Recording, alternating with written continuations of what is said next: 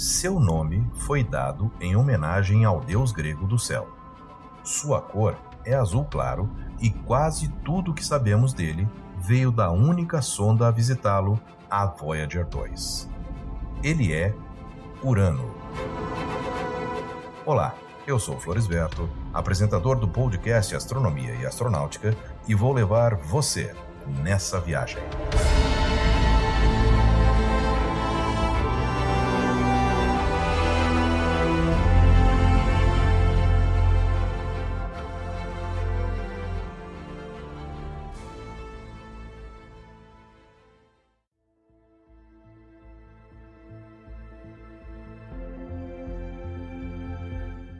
No dia 13 de março de 1781, William Herschel estava varrendo o céu com o seu telescópio de pouco mais de 2 metros.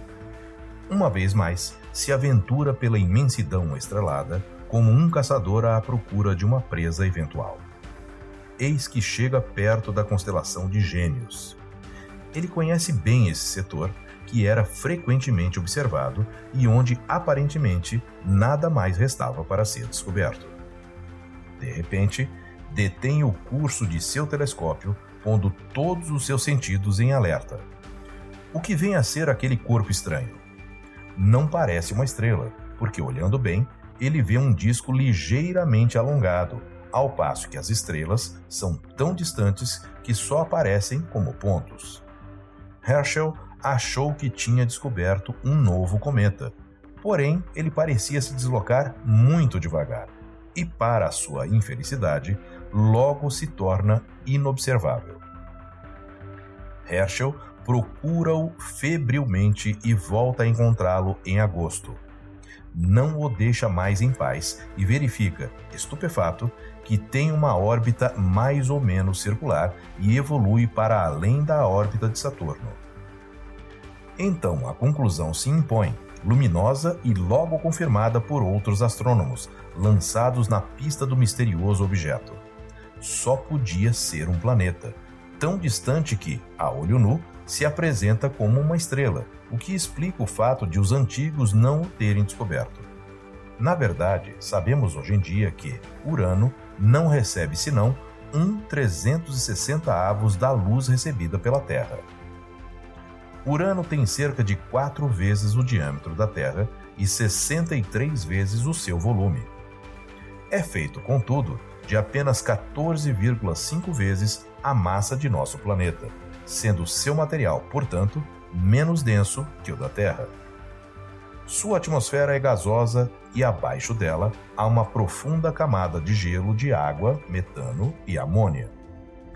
Em razão da névoa em sua atmosfera superior, Urano parece uniforme. A névoa é fruto da interação da luz solar ultravioleta com o metano atmosférico. A temperatura na cobertura das nuvens é de menos 214 graus Celsius.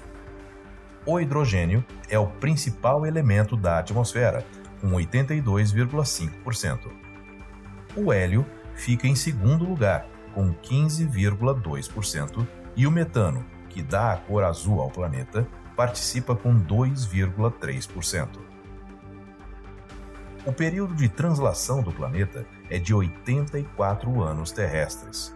Já o período de rotação é de um pouco mais de 17 horas.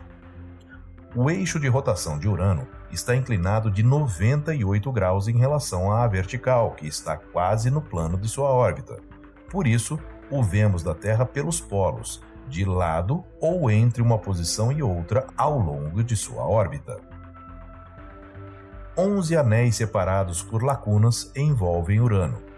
São feitos de material escuro, rico em carbono, pequenos como grãos de poeira ou com alguns metros de diâmetro. Em 2005, o telescópio espacial Hubble detectou um par de anéis desconhecidos, estes dois anéis estão tão longe do planeta que foram denominados Sistema de Anéis Exteriores. Essa nova descoberta aumentou para 13 a quantidade total de anéis. Urano tem 27 satélites naturais conhecidos, sendo os cinco principais Miranda, Ariel, Umbriel, Titânia e Oberon, Os nomes das luas de Urano foram escolhidos tendo como base as obras de William Shakespeare e Alexander Pope. O maior dos satélites, Titânia, tem um raio de 789 quilômetros, menos da metade do raio da Lua.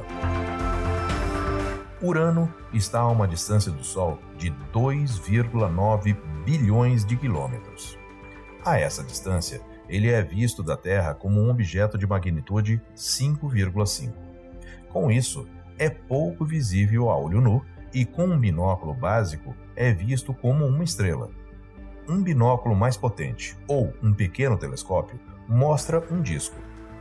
Seguindo o lento progresso do planeta contra o pano de fundo das estrelas, pode-se confirmar sua identidade. Eu sou Floresberto, produzi e apresentei este podcast Astronomia e Astronáutica. Até a próxima viagem.